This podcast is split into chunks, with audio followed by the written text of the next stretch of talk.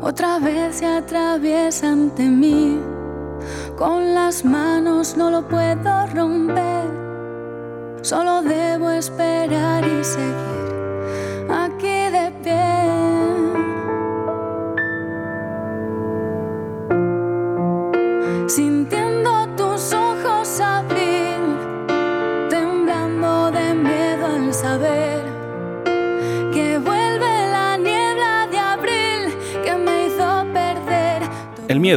miedo, de Onira. Y para ello recibimos a nuestra asociación, ABAR. Para ello su presidente, Antonio. Muy buenas. Hola, buenos días. Encantado de tenerte por aquí. Muchas gracias. Porque vamos a hablar de un problema eh, genérico y que muchas veces no nos damos cuenta de ello. Sí que me gustaría empezar pues un poquito pues a hablar eh, quiénes sois, quién es ABAR. ABAR es una asociación que se fundó en el año 1996 y es una asociación que eh, la componemos en la actualidad en torno a los 70 socios y a lo que nos dedicamos es, eh, pues lógicamente, a la autoayuda. Es principalmente lo que hacemos. Cuando reconocemos que tenemos un problema y buscamos solución, pues acudimos a la asociación y allí, pues, eh, entre unos, es donde mejor se puede explicar lo que es el alcoholismo. Fuera de una asociación es difícil de entender para mucha gente, porque no entienden esta enfermedad. En cambio, en las, en las asociaciones, pues las personas que las integramos, todos tenemos el mismo problema y allí puedes expresarte con total libertad porque te va a entender todo el mundo. Antonio, como presidente de esta asociación ABAR, de que vamos a hablar en el día de hoy, eh, ¿cuáles son realmente tus funciones dentro de, esta asociación? Mi función como presidente, pues es, eh, eh, en fin, buscar y estar pendiente de las subvenciones, tanto públicas como privadas, dotar a, los, a la asociación de lo que está en nuestras manos económicamente y, y, de lo que se refiere pues a los medios que se necesitan y están son viables para nuestra economía. No quiero hacer sangre sobre esto, Antonio, ¿eh? pero la administración ayuda. Sí, sí, bueno, sí ayudan. A lo mejor se ayudan menos de lo que necesitamos o de lo que queremos, pero vamos, sí ayudan. La Junta de Castilla y León eh, nos subvenciona, también el ayuntamiento y también la Diputación. Y también hay veces que, por ejemplo, y tengo que nombrarlo porque además se lo agradecemos mucho, es a CaixaBank. CaixaBank nos ha dado do donativos eh, por dos veces. Entonces, pues aquí se entiende que las personas que vienen buscando ayuda, en algunos casos son personas por muy vulnerables económicamente, en fin. Y aquí el dinero, pues, pues brilla por su ausencia muchas veces.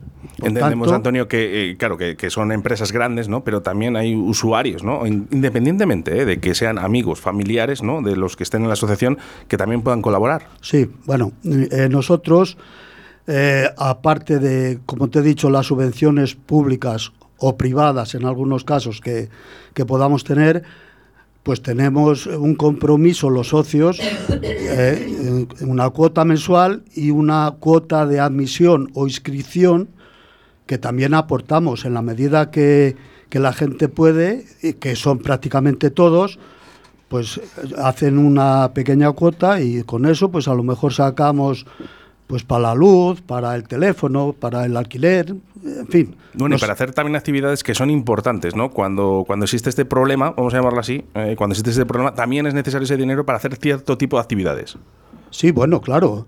Normalmente eh, la asociación eh, se abren y tiene gastos gastos limitados, vamos a ver, porque tampoco es, es, lo que te digo, tampoco se dispone del dinero que se quiere, pero actividades pues se hacen en las, en las asociaciones, eh, aquí está nuestra educadora social que hace ciertas actividades, bastantes, eh, para, para, tanto para socios como para familiares. Todas estas cosas, lógicamente, cuestan eh, pues un dinero el mantenerlo, o sea, y, y el comprar lo que se necesita, dentro, como te digo, de nuestras posibilidades. ¿eh? Porque una cosa es lo que queramos y otra cosa es lo que podamos. y para nosotros, desde luego, en lo que yo conozco, que hoy precisamente hace 19 años que yo vine a esta asociación. En lo que yo conozco, lo más importante es eh, la autoayuda y el, volcarnos unos con otros y otros con unos. Y, y, esto es lo que, lo que principalmente hacemos. María, buenos días. Hola, buenas. Decía Antonio, autoayuda. ¿eh? ante, ante el problema, mente despejada y sobre todo esa satisfacción ¿no? de cuando estamos haciendo algo bien por los demás. Sí, eso es. También que muchas veces se lo, se lo comento siempre, que aunque yo esté en la asociación y yo trabaje con ellos y lleve las terapias, quienes se, siente, se tienen que sentir dueños y dueñas de la asociación son ellos, que son al final los que van a moverla y que gracias a ellos la asociación se mantiene, se mantiene viva. Entonces es muy importante que, que colaboren con ella. Vamos a saludar, que también nos acompaña eh, Carlos Ramos y Raquel. Buenos días. Hola, buenos, buenos días. ¿Cómo estáis? Bien. Bien, muy bien. ¿Tranquilos? Sí. Bueno, Raquel, te tienes que eh, juntar un poquito al micrófono, ¿vale? Ya está, con eso vale. Bueno, vamos a hablar, ¿eh? porque me gustaría un poquito para que la gente también entienda, ¿no? ¿Cuáles son los principales problemas del alcoholismo? ¿Me puedes contestar tú si quieres, María? Pues eh, los principales problemas del alcoholismo eh, tienen tanto repercusiones físicas como psicológicas. Físicas, pues las que comúnmente conocemos, ¿sabes? Puede ser desde, eh, desde cuando hay un consumo excesivo de forma puntual, con la famosa resaca, hasta ya que el cuerpo ese, esa consumición constante lo empieza a tolerar. Entonces, cuando tu cuerpo empieza a tolerar esa sustancia, empieza a necesitar más, eh, más cantidad de, esa sustancia para eh, llegar a ese mismo estado de desinhibición, entonces cada vez que necesitarás más y más y más, entonces ahí ya estaríamos hablando de, una pequeña adición. Eh, adición de que bueno nos pueden hablar Carlos Ramos y Raquel no que bueno pues me gustaría que de vuestras palabras me dijerais un poquito ¿Cómo detectamos el problema? Vamos a verlo desde, el punto de vista del problema. ¿Cómo podemos detectar que tenemos un alcoholismo? Bueno, pues una persona eh, nota que tiene un problema pues cuando eh, fuera parte de su ámbito laboral pues ya está deseando de, tener esa, esa... lo tiene en la cabeza durante todo el día, el que no le falten sus copas. O sea, puede ser un buen profesional en el trabajo, con el paso del tiempo va a dejar de serlo, si no se trata, y está pues que es un te falta el pulso estás un poco más un poco más tenso digamos eh, hablas con estás un poco cerrado en ti mismo no eres consciente de la vida que estás viviendo porque el alcoholismo es una bueno ya sabemos que es una enfermedad que está declarada por la por la OMS y por todos los institutos y, ahí es donde, donde la gente no se da cuenta entre yo puedo con ello, yo dejaré de beber cuando quiera, yo no tengo ningún problema. Y ahí es donde nos estamos engañando, nos estamos engañando. Ahí es donde tenemos que decir qué es lo que me está pasando. Una persona mm, adicta, o sea, alcohólica, no piensa de la misma manera que una persona que no consume nada. O sea, digamos que los problemas les, te enfrentas a ellos de otra manera, más saludable, con la cabeza más despejada. Mientras que de la otra manera no eres ni persona, estás pensando en beber, eh, que no me falten mis copas. Bueno, pues yo creo que un poco más adelante pues podrán decir mis compañeros un poco cuál es el consumo un poco más adecuado, y no es el más adecuado. Bueno, dependiendo también de, esas personas, ¿no? Yo creo que el consumo es cero. Sí, no, no, no, deberíamos ser eh, cero para todos, ¿no? No, me refiero Con que... problema y sin él. Sí, me refiero que habrá gente que no sea alcohólica. O sea, no estoy metiendo a todos en un... Sí, no, no. Oye, vamos a ver, que el que se quiera tomar un vino que se le tome. ¿eh? Siempre todo con cabeza, todo está bien. Sí, sí, sí. Nosotros sabemos que lo que nos mata es la primera copa. Nosotros no podemos... Es una enfermedad crónica de para toda la vida. Dicen, eh, me gustaría que me contestara Antonio, dicen que cuando ya entras en este problema ¿no? del alcoholismo, tanto la primera, porque ojo, estamos hablando de copas, pero eh, podemos hablar de vino, podemos hablar de cerveza, o sea, cualquier consumo de alcohol es, es, independiente, eh, da igual uno que otro, es alcohol. la primera y la última te sienten igual, de mal. Sí, claro, efectivamente, así es. O sea, la satisfacción es la primera, ¿no? Y las siguientes solo vienen porque tu cuerpo te lo pide. Eh, te lo pide y al final cada vez te pide más y te pide más. Y lo que antes no era un tema prioritario, el alcohol, lo va empezando a ser. Y ya otras cosas que son más importantes, como la familia, los amigos, quedan en un segundo o tercer término. O, bueno, o se descuida de una manera completa. O sea, esto es una enfermedad que padecemos unos, que sufren otros y que, y que desde luego tiene solución también, ¿eh? hay que reconocerlo. O sea que bueno, la solución es no caer. La solución es, está clara, es, eh, es tener abstinencia total. o sea, no se puede beber. Eh, Raquel, ¿el, ¿el, tema de la edad influye mucho en el alcoholismo? El tema de la edad. Sí, te quiero decir, las personas más jóvenes, eh, los de pasando los 30, eh, pasando los 40. Eh, no, no necesariamente, no creo. Vamos a ver, ahora tenemos el boom de, de, los botellones. Cierto es que la gente, los, los, la, gente joven de 14, 15, 16 años empiezan muy pronto a beber ya. Pero el alcoholismo, el alcoholismo ha sido toda la vida ha existido tanto en hombres como en mujeres. Lo que pasa es que antes no, se detectaba tan, tan rápido. Eh, efectivamente, no se detectaba. Y el problema, el problema del alcoholismo no es igual en el, en el hombre que en la mujer. El alcoholismo femenino hasta hace muy poco tiempo parecía casi inexistente. O sea, la adicción al alcohol o al alcoholismo durante muchos años ha estado eh, asociado al género masculino. Esto se debe a que el consumo de esta sustancia eh, estaba más normalizada en hombres que en mujeres. Eh, y eso es verdad, y eso lo sabemos. Entonces, lo que pasa que el colectivo femenino presenta una silenciosa, mira lo que te digo, una silenciosa lucha para poder salir de esta adicción al alcohol. ¿Es más difícil eh, las mujeres salir del alcohol que los hombres? Eh, no es que sea más difícil, es que estamos menos reconocidas. O sea, eh, la gente no ve... Eh, mira, te voy a decir una cosa. ha habido un estudio reciente que ha puesto en evidencia el gran estigma que lleva ser mujer. O sea, ha puesto en evidencia, puesto que han hecho una encuesta que el consumo de alcohol en, no, perdona, perdona, que me estoy equivocando. Em, en la encuesta era que un 50% de las personas encuestadas desaprobaban rotundamente el hábito de beber en la mujer y solamente el 30% de las mismas desaprueba a un hombre. O sea, la diferencia es brutal. ¿Esto qué pasa? Que esto pone sobre la mesa eh, un aislamiento y falta de ayuda eh, para la mujer, con lo cual eso deriva muchos problemas y muy serios, tales como las depresiones, la ansiedad, eh, y no sé qué te iba a decir más. Bueno, es, importante. Antonio, Antonio, ¿querías eh, decir algo? Sí. Yo quería decir, y además dejarlo muy claro, que la mujer es cierto que lo tiene mucho más complicado en esta enfermedad que un hombre a pesar de que estamos en el año 2022. Estamos en el año eso. Es que según estaba hablando Raquel, eh, claro, yo digo, hombre, eh, puedo entender que los años 60, los 70, puedo entender todo lo que me está diciendo. En el año 2022, que ahora mismo queda mucho recorrido eh, con, la mujer, pero para que esa igualdad.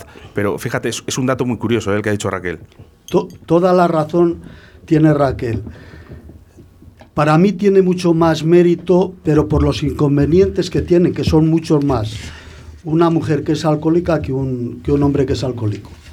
Si nos damos cuenta en la asistencia a la terapia, por ejemplo, de familiares, veremos que el 85% más o menos de las mujeres de enfermos alcohólicos acuden a terapias. Mientras que si la mujer es la alcohólica, no llega ni al 8% sus, sus parejas o maridos o, o como lo queramos. Sí, Antonio, déjame, porque quería hablar con Raquel, eh, porque claro, estamos hablando entre hombres y mujeres, este problema de alcoholismo. Eh, cuesta más cuando eres mujer, Raquel. El, decir ¿no? a tus familiares, ¿no? Totalmente. que un hombre, parece que un hombre como que tiene ese despecho, ¿no? De decir, bueno, soy alcohólico que ha ido, no pasa nada, eh, no, no, sé, parece como que es, es, el hombre el que dice, bueno, voy a salir de esto, ¿no? Pero a lo mejor la mujer también tiene un poquito más tapado todo esto a nivel familiar o, de los amigos. Totalmente, totalmente. Mira, date cuenta que las mujeres, eh, por regla general, bebemos a escondidas. Eh bebemos a escondidas. Eh, bebemos lo que tenemos al alcance de la mano. O sea, en la cocina. El vino de guisar, el vino de esto, pero bebemos a escondidas. Y entonces eh, no, y, lo ocultamos, ocultamos totalmente esta adicción, incluso a los más allegados, a familiares. Por tanto, eh, la depresión entra mucho en ese juego, el beber a escondidas. Eh, y, la verdad es que se pasa, se pasa fatal. Porque aquí tienes las dos caras de una misma moneda. Por un lado, por una cara tienes la depresión y por otra cara tienes la enfermedad, el alcoholismo. Entonces, eh, por consiguiente, es imposible. Y luego la otra, ¿no? La que tienes que dar, ¿no? A tus hijos o a tu marido o a tus familiares, que tienes que intentar estar bien, ¿no? Para que no detecten ese problema. Porque muchas veces decimos, Ay, que no me pillen, que no me pillen. Sé que lo tengo, tengo un problema, pero no quiero que me pillen.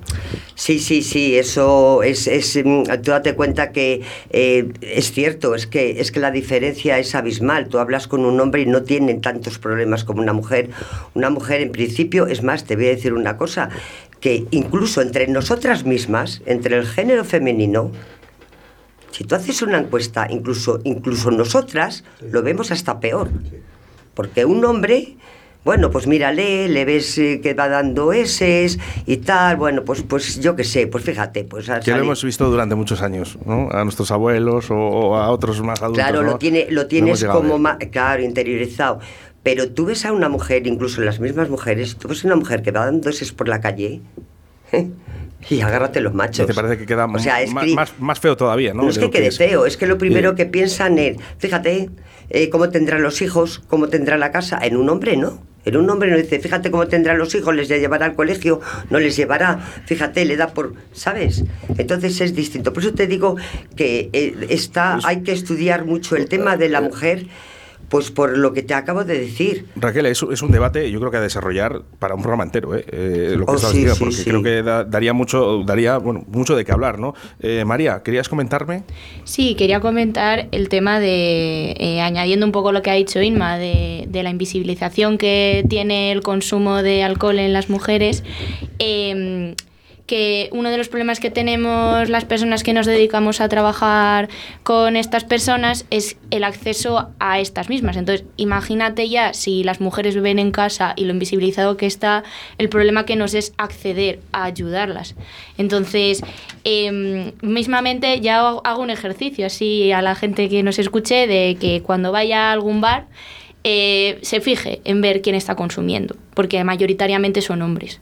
Y, es porque es un problema totalmente invisibilizado y que solamente te das cuenta del problema que es cuando, a pesar en, el, la sociedad en la que vivimos, que se supone que es avanzada, eh, cuando se empieza a desmoronar la familia por culpa de que la mujer no está atendiendo a las necesidades que tiene que cumplir como mujer, ahí ya aparece el problema. Y, y, se la deja de lado, se la rechaza y ahí puede derivar a muchos problemas, ya no solo de alcoholismo, sino de depresión, ansiedad. Entonces trabajamos con una, con una doble discriminación, que es la de el enfermo alcohólico y la de ser mujer. Las personas que tienen ese problema, ¿no? Eh, tanto hombres como mujeres, eh, Carlos, eh, primero lo detecta una persona, ¿qué es lo que tiene que hacer? Porque eh, realmente es la familia la que te ayuda, la que dice que tienes un problema, Carlos, que, esto te tenemos que ayudar, que, hay que salir adelante, eh, es, eres tú mismo. Me imagino que cada persona es un mundo, ¿no? A unas personas las habrán llevado agarradas ¿no? de la pechera y les han dicho, tú aquí, y hasta que no, no, estés bien no sales, pero te tienes que recuperar, que la vida sigue. Y a otras personas habrán dicho, mm, yo voy por mí mismo porque creo que es necesario. Sí, tienes toda la razón. Eh, muchas veces son, primero un poco, pues digamos, el familiar no reconoce el problema. es un poco más los familiares. Eh, vamos, el, enfermo no reconoce el problema. Son los familiares un poco los que, oye, pues eh, sueles venir un poco más cargado y tal, no te crees que, tienes un problema y tal. Y claro, el enfermo, ¿qué voy a tener un problema? Yo vengo bien y bueno, y no, pueden ser todo discusiones, pero vamos, primero, yo es que he probado, yo he pasado por todos los, he pasado por muchas cosas ya venía, de, digamos, de, otras adicciones mayores y fui yo, digamos, quien me, quien, quien reconocí que tenía el problema. Yo pedí ayuda a mis padres y estuve en otras asociaciones, estuve en otros centros y, ahora es cuando más tiempo he llevado sin beber, pero gracias a, la ayuda de mis padres, que es un, un pilar fundamental en la recuperación y de los buenos amigos, claro. Pero normalmente el enfermo no reconoce el problema al principio. Son los padres, los familiares los que ponen en primer contacto con la asociación, entre a ver si se puede ayudar a, a mi, a mi a mi, a mi ser querido, a mi enfermo, y, y, ahí es donde la asociación tiene un papel fundamental.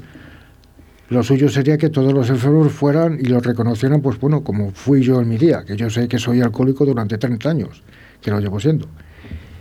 Y aquí es donde más a gusto me estoy. En Navarre son los que me han sacado adelante. Esto digamos que es una familia. Una familia que te da muchas opciones para que veas la realidad y te recuperes de un problema que tienes. Corregirme si me equivoco, porque a lo mejor eh, voy a meter la pata. ¿eh? Eh, yo siempre he escuchado que el alcoholismo es la peor droga, de la que más cuesta salir, y a mayores es la peor que te va a afectar en tu cuerpo para el día de mañana. ¿Esto es verdad? Podéis contestar a quien queráis. A ver.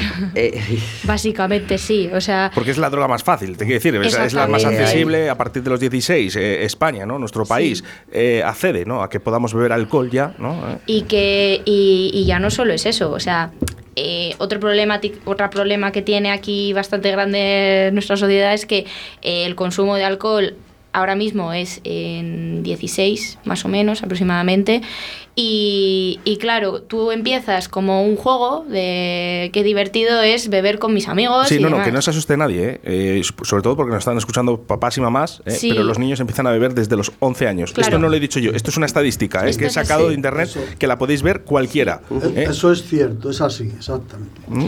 Y, y luego el problema que tiene es que muchos de estas si, si, hay un buen trabajo de prevención, no, puede, no tiene por qué llegar a más, pero si esto llega a más, pues llegas a los 20, 35 años, que es en el periodo donde más se suele consumir alcohol, donde se suele eh, dar más cantidades de consumo, y, y luego a partir de los 35, pues hay gente que suele reducir ese consumo porque ya al final sales un poco menos, tienes tu familia, tienes tus, tus cosas, entonces ya no sales tanto. Pero el problema viene que hay gente que no consigue salir y, y ya tiene desarrollada esa adicción.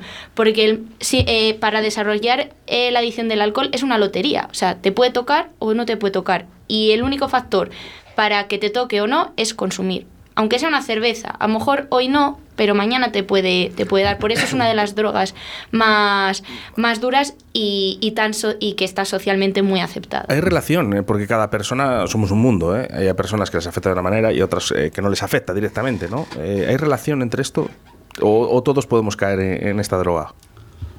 Yo pienso que mm, hay estudios que dicen que genéticamente hay posibilidades de yo te puedo decir que mi padre no era alcohólico, te puedo decir que yo lo soy, y tengo dos hijos, uno de 45 y otro de 42 años. Uno de ellos no bebe nada y el otro, no sé si le he visto cuatro veces beber tres cervezas. Quiero decirte que sí, hombre, puede que algo pueda influir, pero no sé si genéticamente o como, vamos a ver, como una cosa que, que normalmente ve en casa y que, y que pues, pues, pues él tira por ese camino. Pero vamos, yo soy de la opinión que no necesariamente porque el padre sea alcohólico tenga que ser el hijo. ¿eh? Hay gente que ya, y conozco muchos casos de, de, de gente que son pertenecientes a esta asociación que o bien el padre o bien la madre bebía y los hijos no han bebido en su vida. Raquel, me habías levantado la mano que querías eh, comentar algo. Ah, sí, bueno. Eh, estábamos hablando de, de- del alcohol. Es que, fíjate, me estoy dando cuenta que tú ahora mismo vas a un supermercado y un tetabrí de vino te vale 70 céntimos. Sí. Quiere decirte que es que lo tenemos ahí, a la vista de todos. O sea, que, que una persona, aunque económicamente esté mal, que no se pueda tomar sus cervezas en los bares, en los cubatas o lo que, o lo que sea... ¿eh? Lo saque de donde haga Es que falta. por, por, por dos euros... Entonces, Vamos, que se pone melinga, eh, pues, pues, bolinga toda, eh, todo el día. Y estamos hablando de 70 céntimos, 80 céntimos, 90 céntimos. Sí que es Un verdad. litro de vino. Sí que es verdad que el gobierno de España está poniendo puntos sobre las is sobre este tema, ¿no? E intentando, ¿no? Que las bebidas alcohólicas, eh, por ejemplo, las de 40 grados, se bajen a 20. eh, ya lo hizo con los azúcares. eh, siguen, ¿no? Un poco esa lucha, pero al final esto genera mucho dinero. Sí, claro. Genera mucho dinero para este gobierno, ¿no? para este Estado, y ellos van a continuar. Eh, ellos no quieren que se acabe el alcohol. Eh, ¿Qué solución podríamos tener? Me da igual quién conteste. Mira, por ejemplo, Carlos, eh, me gustaría que. ¿Qué solución se podría dar ¿no? para que no eliminarlo? No lo podemos eliminar. ¿eh? El alcohol está ahí, pero ¿qué solución podría dar, por ejemplo, el gobierno ¿no? para que, bajando esas tasas de alcohol, Mm, Bueno, lo primero es que es es un es, son intereses creados porque eh, es una fuente de, de ingresos y yo atacaría mucho por la publicidad. Tú no puedes ya la ver- eliminaron, pero ahora con el like, ¿no? Eh, eh, bebida light, Sí, ¿no? Eh, no quiero hablar de, marcas, ¿vale? Pero el like, el like, no, el like no, el like tiene 20 grados, oiga usted. ¿eh? Sí, sí, el like tiene 20 Antes grados, tenía más que un 40, una cerveza. Sí, antes tenía 40 y ahora, pues bueno, tómate un like que solo tiene 20 grados. Eso es una mentira como un... Es que la pescadilla que se muerde, que se muerde la cola. No, María, no podemos- eliminamos otra vez esas publicidades, ¿no? Yo creo que abusivas para, para el consumidor, porque lógicamente está viéndolo, ¿no? Antes se eliminaron las de 40 grados, ahora están con las de 20, volvemos otra vez a que se genera una economía y ellos vuelven otra vez a atacar Claro. ahora con las bebidas light.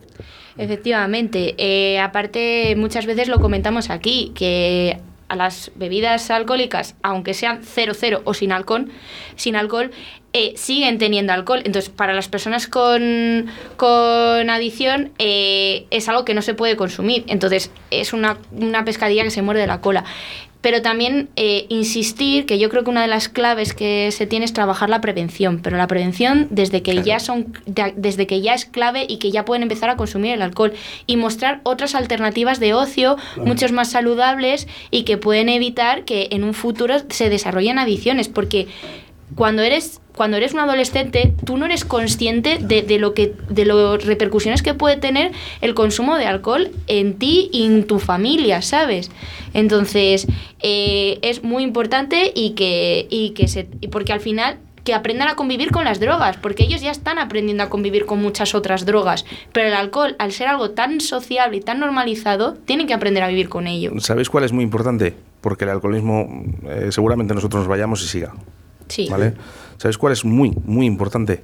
La función que hacéis María y Antonio en esta asociación para ayudar a, a otros compañeros. Esa es, esa es la función, eso es lo bonito de la vida. Lo que estáis haciendo vosotros, intentar ayudar. Y cómo no, ¿eh? a Carlos, ¿eh? a Raquel, por estar ahí, ¿no? Porque al final han decidido estar y recuperarse. ¿eh? Enhorabuena. Muchas gracias y efectivamente el- el- las asociaciones para, un, para una persona que sufre de esta enfermedad pues es un pilar fundamental para, para, para rehabilitarse, ¿eh? porque esto al final, eh, aunque es una enfermedad, como hemos dicho antes, crónica, pero si la persona eh, se lo propone, se rehabilita y, y somos personas, al final, personas normales. Quiero decirte que, que esto tiene solución. A ver, eh, una cosita, Raquel y Carlos, eh, sí que me gustaría, eh, porque si están escuchando esta entrevista, y por cierto, esta, en- esta entrevista, cuando acabemos el programa, va a subirse a 14 plataformas, ¿no? Para que la gente también lo escuche, si no ha podido escucharlo en directo, sí que me gustaría que si hay alguien que está escuchando, que haya detectado que tenga un pequeño problema o un gran problema, ¿qué podemos decirle? ¿Qué, qué le podéis decir a esa persona o a sus familiares? Sí, mira. Eh, efectivamente, si alguien nos está escuchando, ¿qué les podemos decir? Que se sale. Que del alcohol se sale. Que mm, si tienes ganas, si realmente lo quieres, sí que sale. Na- nadie dijo que era fácil. No es fácil. No es fácil dejar de beber, pero se consigue. De hecho, aquí estamos nosotros, ¿no? Y damos fe de que se puede conseguir. Eh, ¿Que es muy difícil?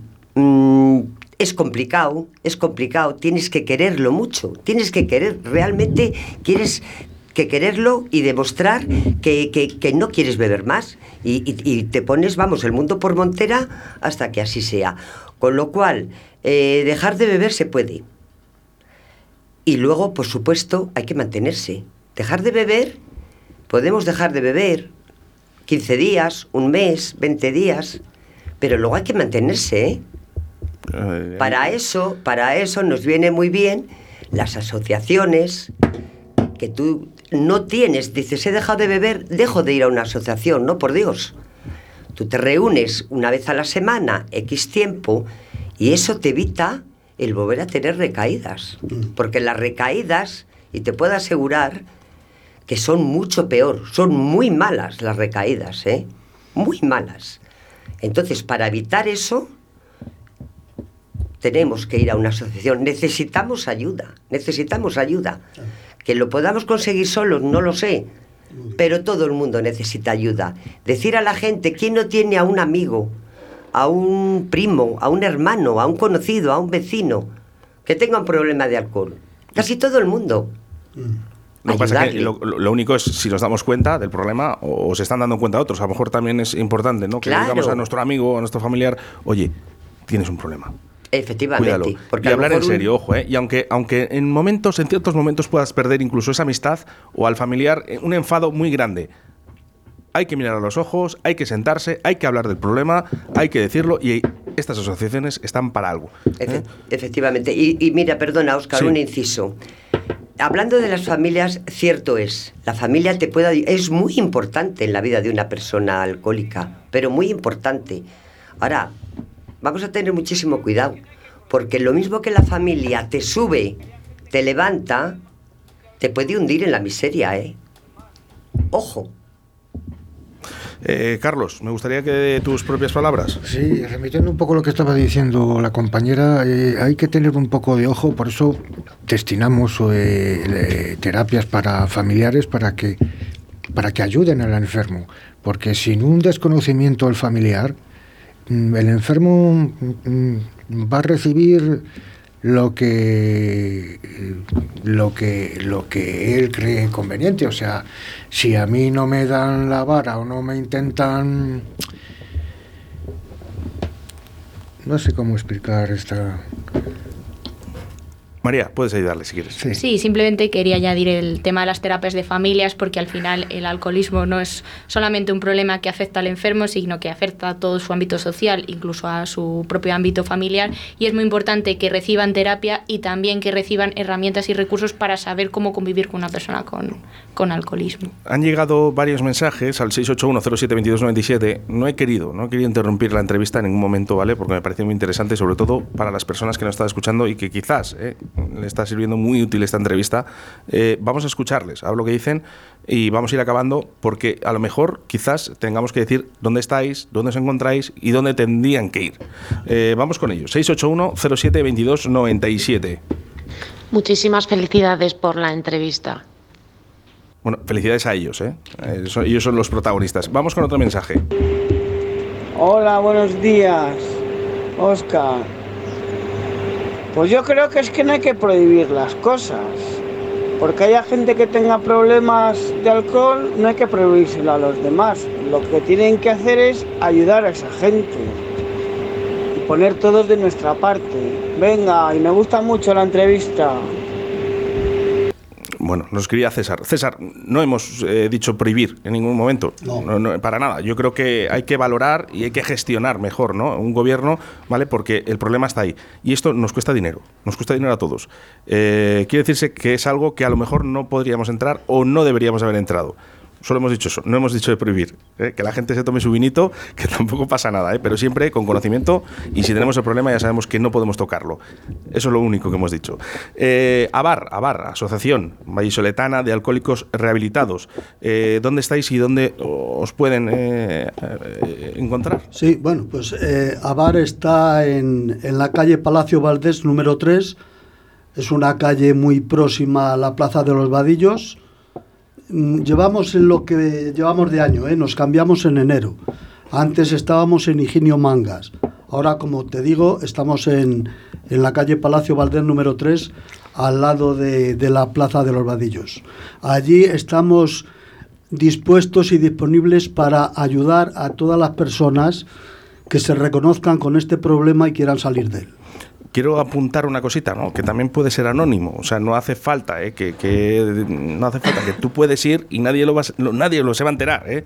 O sea, que, que, es que muchas veces, Antonio, lo que pasa es que nos da vergüenza, ¿no? Sí, bueno. Ir con nuestra cara, ir con nuestro DNI, con decir, oye, tengo este problema. No, no, no, que no, que no, que el problema no está en quién es usted, sino el problema está en el, lo que tienes dentro. Y esto es lo que vamos a solucionar. Abar, eh, además tiene una página web muy intuitiva, que yo creo que está muy bien. 983 30 34 93 es el número de teléfono. Y una página web que es abarweb.es. Todavía, ¿ves? No hace falta dar esa identidad. Entramos en su página web, enviamos un correo electrónico, llamamos por teléfono, hablamos del problema. Y estos son profesionales. Sí, normalmente también, pues allí se, se trabaja de una manera confidencial. Quiero decir que que allí no se va fuera de, la asociación. Yo no voy diciendo por ahí ni el otro ni el otro, si viene Pedro, si viene Juan, si viene... No es así. O sea, se, se trata de... Cada uno sabe muy bien quién padece esta enfermedad, a quién conviene decírselo y a quién no conviene. Y eso es una cosa que se queda a elección de cada uno. Y ante todo, ¿eh? la familia. La familia, esa no nos va a fallar nunca. Eso, ya os lo digo yo. ¿eh? Cuando hay un problema, papá y mamá ¿eh? o un hermano, nunca falla. Y las mujeres. Yo. incido mucho en las mujeres porque para mí son de 10. Tanto las que son enfermas alcohólicas como las familiares de los enfermos son las que más tiran del carro.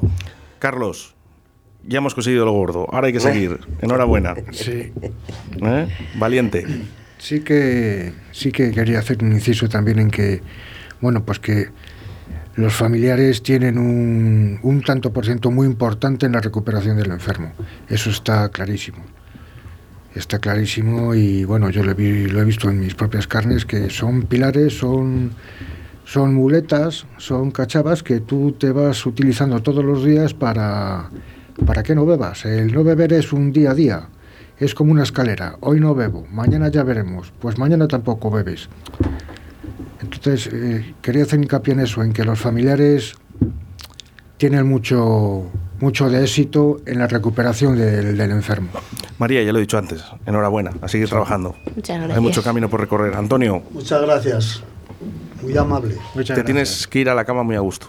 Sí, eh, por supuesto. Y Mira, muy tranquilo. he dicho antes que ya hoy hace 19 años que yo llevo en la asociación. Y te puedo decir que, que he faltado, yo, bueno, últimamente ya me jubilé y a lo mejor vengo menos. Pero yo durante al menos de 12 a 14 años yo no me perdía una terapia. ¿eh? Yo entiendo que a mí me ayudaron cuando vine y es de persona agradecida pues quedarse a ayudar a los demás. Entiendo que es así. Y que también estamos jubilados del alcohol. Y eso es lo más importante. ¿eh? Ahora la salud es la que, la que prevaliza. Eh, nos llega un mensaje, el último, ¿eh? Leo, 681072297. Buenos días, estoy escuchando la entrevista y es muy, muy interesante. Quiero felicitar y apoyar a esta asociación reivindicando el papel del educador social en este tipo de colectivos y en muchos más. Enhorabuena por su trabajo y siempre se sale. Raquel, muchísimas gracias y enhorabuena. Gracias a ti, Oscar. Por tomar decisiones ¿no? en tu vida que son importantes. Sí, sí, buenas decisiones, buenas decisiones. Bueno, tengo aquí una canción, eh, se llama Te Regalo, de Javi Franquelo, y esto es lo que os quiero regalar, una canción. Ah. ¿Eh? Muchas gracias, Oscar, muy amable y muy agradecido. ¿eh? Muy agradecido. Muchas gracias. simpático.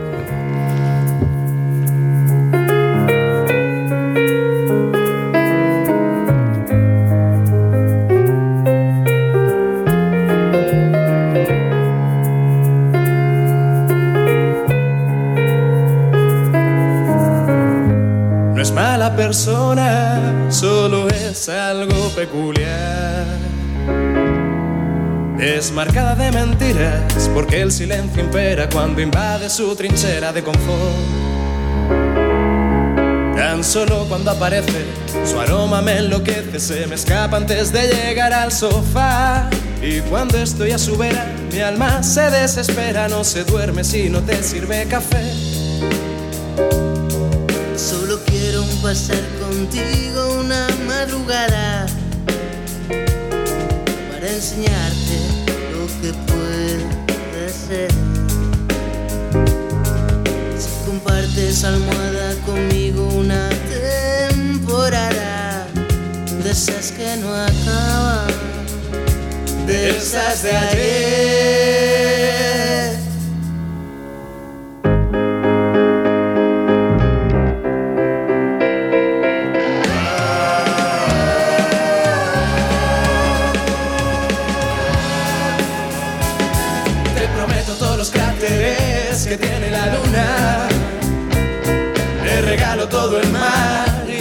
Incluyo la espuma. Empapelo las paredes con las flores de la primavera. Te compraré para ti una playa, hacer castillos de arena. Pero ahora lo que tengo es esta humilde canción que hará dura por cheque al portador. De sueños rotos, eliminados por error, por verdades inconclusas y extractos de pavor. Pero ahora no tengo miedo de decir lo que pienso. De quemar en una pira todos los malos sentimientos. De morderte, gritarte, arañarte y tirarte del pelo. Cada vez que acabamos revolcándonos por el suelo. Pero tienes que entender que solo quiero billete de ida.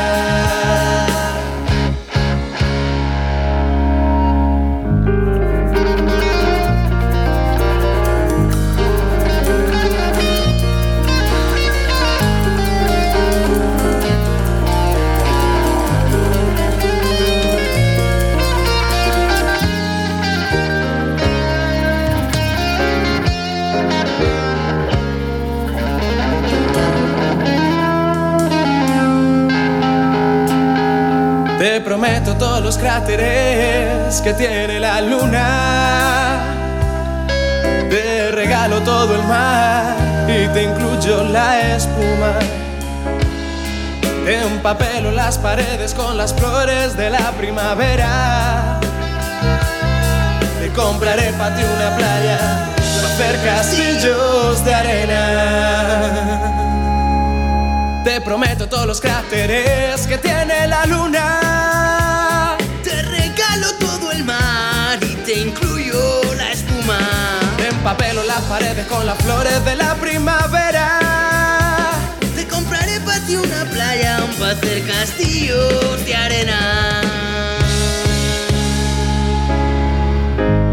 No es mala persona, solo es algo peculiar.